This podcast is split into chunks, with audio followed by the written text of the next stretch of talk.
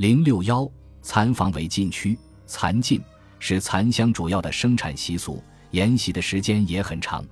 茅盾短篇小说《春蚕》中就曾对桐乡乌镇一带蚕香的蚕禁做过描述，称之为一个戒严令，也在无形中颁布了。在浙江海盐县。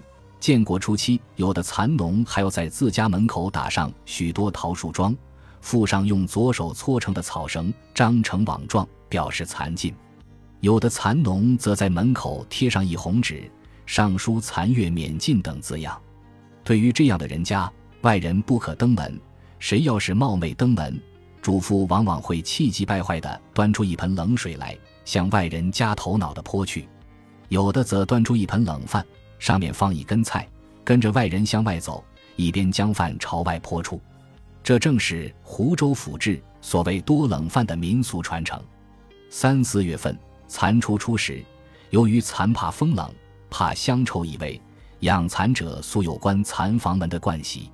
苏州一带的蚕户以红纸、花纸等贴于门上，谓之门神将军，可辟邪护蚕。居家比户不相往来。蚕娘少妇知其事者，往往独宿。蚕室寄生人出入，犹忌叩门，以为会冲去蚕花。元人《农桑集要》云：“蚕有七忌，自小至大忌烟熏，忌酒醋五足，忌香麝油气，忌四物液，忌侧进冲倒，忌丧服产妇。”名人《蚕经》云：“蚕不可受油惑气，煤气不可焚香，亦不可配香，否则焦黄而死。”不可入生人，否则游走而不安泊。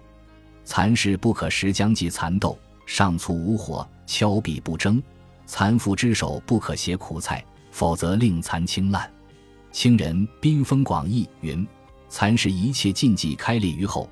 蚕属气化，香能散气，臭能结气，故蚕闻香气则腐烂，闻臭气则结缩。凡一切麝、檀、苓苓等诸香，并一切葱、酒。蟹、蒜、阿味等臭，并有气臭之物，皆不可入蚕室。忌西南风，忌灯火纸燃于室内，忌吹灭油烟之气，忌敲击门窗、薄锤及有声之物，忌夜间灯火射入蚕室窗孔，忌酒醋入室并带入酒人，忌煎炒油肉，忌蒸热乎者猛风暴寒，忌侧进冲倒，忌蚕室内哭泣叫唤，忌讳语淫词，忌正寒昼用大火。忌放刀于脖上，忌不洁净人入蚕室，忌水泼火，忌烧皮毛、猪骨臭物，忌当日迎风窗，忌一切腥臭之气，忌烧石灰之气，忌烧硫磺之气，忌仓促开门，忌高抛远掷，忌失水液，忌四冷露湿液及干液，忌杀欲不除。以上诸种禁忌，须宜慎之，否则蚕不安薄，多游走而死。由此可知。元明清各朝养蚕之禁忌是越发展越繁细了。这些禁忌虽笼罩在一种信仰的气氛中，但许多都是有科学根据的，是古代劳动人民生产劳动的经验结晶。为了不犯残疾，在养蚕季节里，男女老幼个个都格外小心谨慎。女人们停止串门，孩子们不敢高声报闹，男人们再热也不吃薄。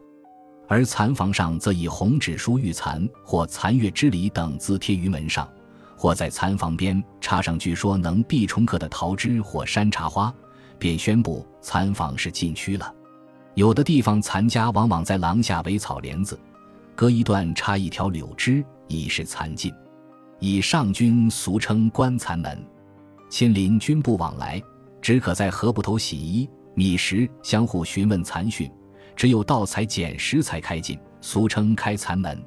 但是养蚕之时，难免有人来找，于是俗规熟人有事要走边门或后门，生人有急事不得不进禅房时，要手拿一把桑叶，嘴里说残花念四分，然后小声小气地说明来由。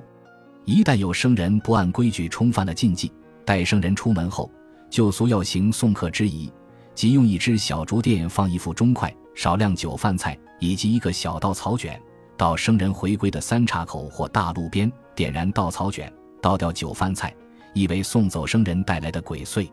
有的地方是将一张桌子或一只长凳，一半放在门槛里，一半放在门槛外，上置酒饭菜，人朝里拜一，然后再去生人回归的三岔路口或大路边祭拜。